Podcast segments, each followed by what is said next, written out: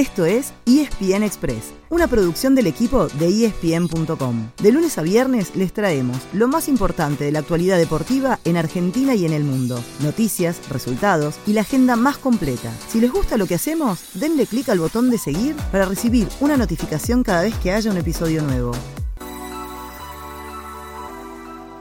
Tengan ustedes muy buenos días después de un fin de semana muy movido. Empezaron las principales ligas del fútbol de Europa. Sigue el torneo local, arrancó el Rugby Championship, hay para elegir. Pero no se preocupen, no hace falta que elijan. Durante los próximos minutos les traemos el mejor resumen deportivo del fin de semana. ¿Les parece? En la liga profesional se terminó la racha del puntero Atlético de Tucumán. El decano cayó 3 a 1 en su visita a Arsenal de Sarandí y si bien sigue siendo el único líder, ahora su escolta lo sigue a un solo punto. Hablamos de gimnasia y esgrima La que le ganó 2 a 0 a Godoy Cruz. Tercero esta Unión, que derrotó 2 a 1 a Vélez, pero como tiene un partido pendiente, podría alcanzar la línea del Lobo. Y cuarto aparece Racing, que igualó 0 a 0 con Barraca Central. También fue empate sin goles entre San Lorenzo y Estudiantes, mientras que esta fecha ganaron tanto Boca como River, que ahora comparten el séptimo lugar a 7 puntos. El Ceneice derrotó 2 a 1 a Platense, mientras que el Millonario le arruinó el debut a cargo de Independiente Julio César Falcioni. Un gol en el descuento de Matías Suárez, fue victoria 1 a 0 en Avellaneda. Solari. Le queda el rebote a Zuco, a Zuco de Sorla. Veo, veo. Gol, gol, gol, gol, gol, gol, gol, gol, gol, gol, gol, gol, gol. ¡Gol!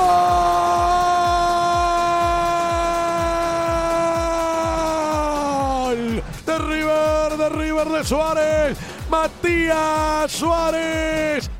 La fecha 13 termina hoy con dos partidos. En Santiago del Estero, Central Córdoba recibe a Defensa y Justicia a las 11 de la mañana, mientras que a las 8 de la noche Rosario Central visita Tigre. Después, en la semana arrancan los octavos de final de la Copa Argentina, con Gimnasia Patronato y Boca Agropecuario. Y también se juega la vuelta de cuartos de final de la Copa Libertadores. Talleres recibe a Vélez en Córdoba después de perder 3 a 2 en Liniers, mientras que en La Plata Estudiantes enfrenta a Atlético Paranaense después de empatar 0 a 0 en Brasil.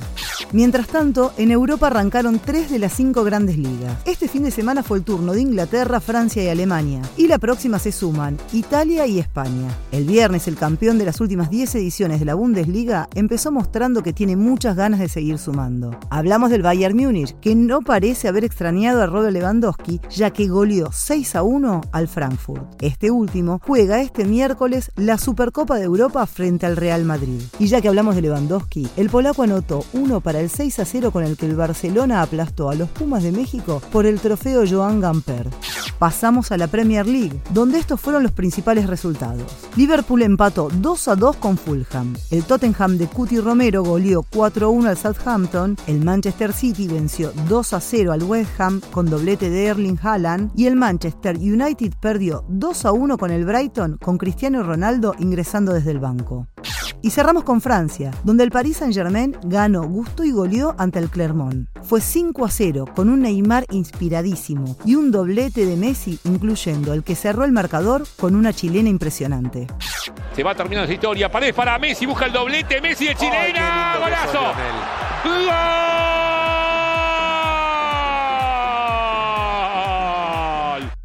Más allá del fútbol, lo destacado fue el arranque del Rugby Championship. En Mendoza, los Pumas jugaron un buen primer tiempo, pero se cayeron en el segundo y Australia los derrotó 41 a 26. Vuelven a chocar la semana que viene en San Juan. Y en el otro partido de la primera fecha, Sudáfrica superó 26 a 10 a Nueva Zelanda, con lo que se dio un hecho poco común. Los All Blacks sumaron tres derrotas seguidas, algo que no pasaba desde 1998. Esa vez fueron cinco derrotas al hilo, ya que perdieron tres veces ante los Wallabies y dos frente a los Springboks. Nos vamos con un anuncio. Esta semana comienza el Masters 1000 de Montreal y lo pueden ver por ESPN y Star Plus. Hoy debutan Fran Cerúndolo, Diego Schwartzman y mañana martes será el turno de Sebastián Báez. Ese fue el final del episodio de hoy. De lunes a viernes, al comenzar el día, les contamos lo que pasó y lo que se viene en el mundo del deporte. Los esperamos en el próximo episodio con mucho más ESPN Express.